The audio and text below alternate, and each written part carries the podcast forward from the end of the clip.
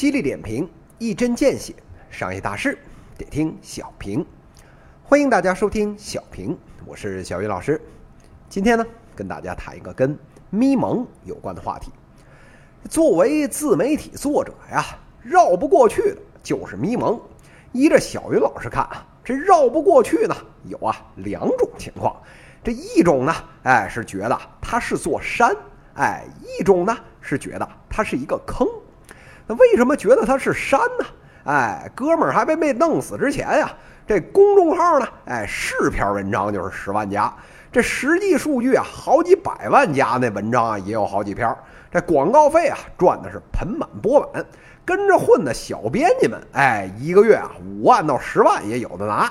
看呐，每天这挑灯卖血、免费更新节目的小云老师啊，是一愣一愣的。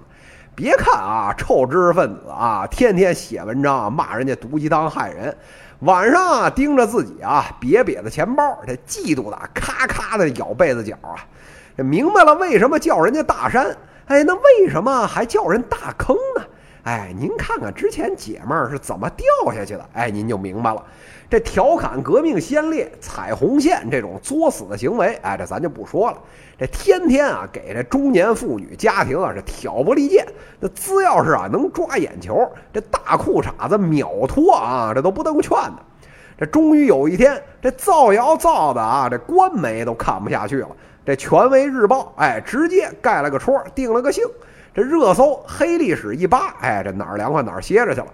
这想想这姐们儿真行啊，把所有不该碰的、不能碰的、不敢碰的、压小样的全碰了一遍。这全面挑战互联网监管的底线，比这小云老师啊这种偶尔去净室房喊两嗓子还不一样。人家是见天儿的啊，上净室房门口对面搭戏台子，一边晃荡那二两肉，哎，一边啊唱红灯记啊。您说这么个见招法，这不咔嚓你咔嚓谁呀？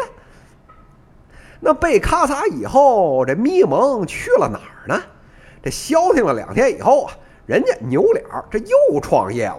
我们啊正过这十一啊，庆祝伟大复兴呢。人家十月四号悄没声儿呢，哎，这旗下公众号就更新了一条消息，这我胡汉三啊又回来了，哎，把这公众号名字改成了红胖胖，哎，这摇身一变。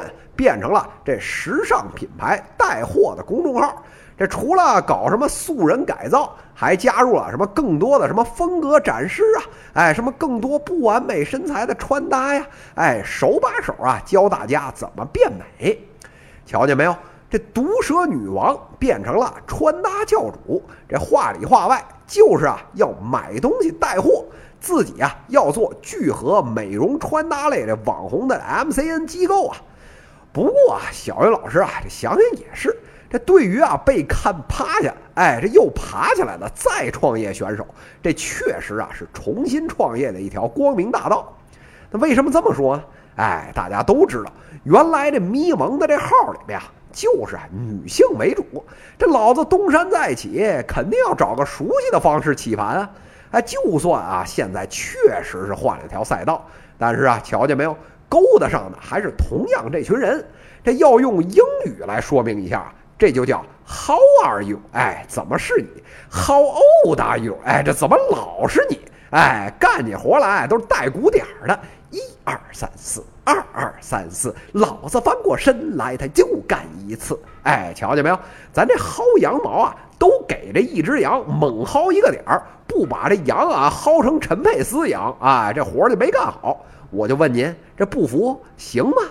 那咪蒙这次再创业能不能成功呢？哎，小云老师啊，拍拍您肩膀，放心，一定成功。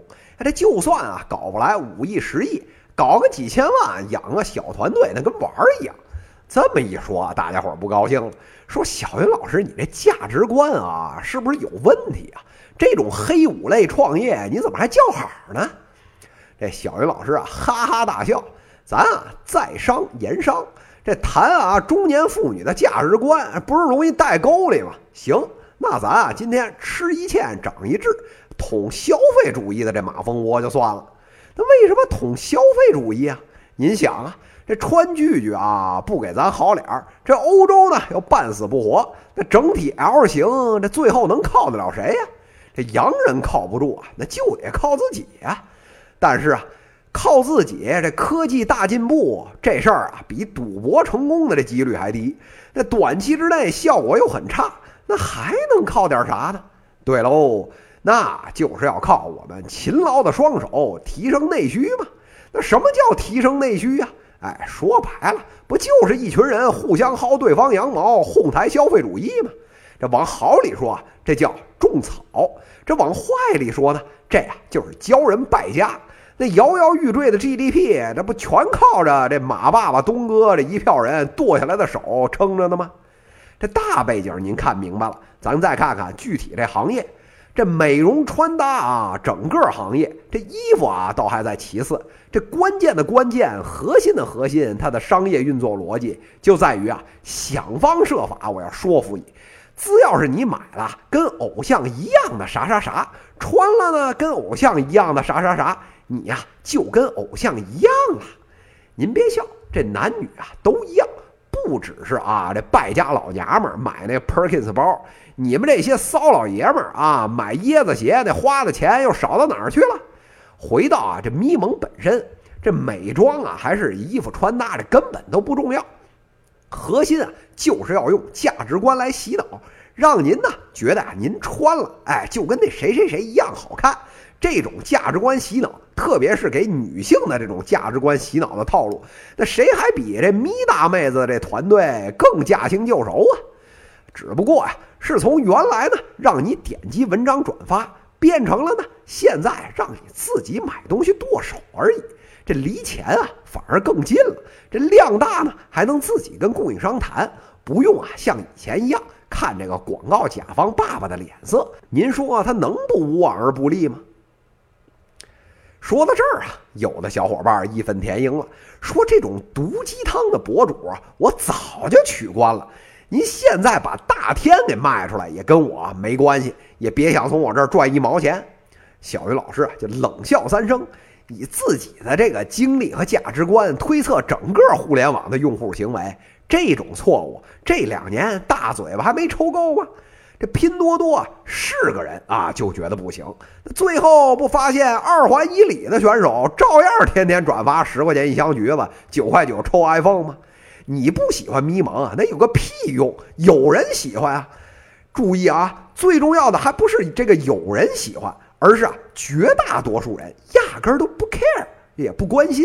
这咪蒙啊，不过是我关注的一百几十个公众号中的一个。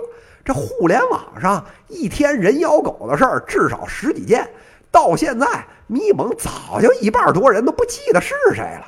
哪天忽然想起来翻翻，哟呵，以前咱还关注了这个公众号了，那我怎么不记得了？一看，哦，卖衣服的，有点意思。哎，这不就又拿起来看了吗？这另一方面，你不是取关了吗？哎，正好说明啊，你的价值观太正，那根本啊就不是我想针对的客户。我的那客户啊，就是那种无脑傻缺，喜欢被带节奏的。你们走了，正好帮我清理了门户。哎，我这转化率啊还上去了。您老慢走啊，谢谢了啊。这大家都说啊，这鱼的记忆啊只有七秒。自打这抖音、快手出来以后，我们这互联网民的这记忆啊，也不比这长多少。许你这李佳琦卖口红，就不许我咪蒙卖衣服。老子写公众号卖人头的时候，小李子你 Oh my God，这英文还怎么拼还不一定会呢。真所谓是长江后浪推前浪，这前浪回头呢还想浪。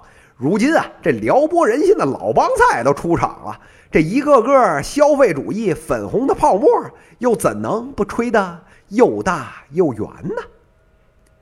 犀利点评，一针见血，商业大事得听小平。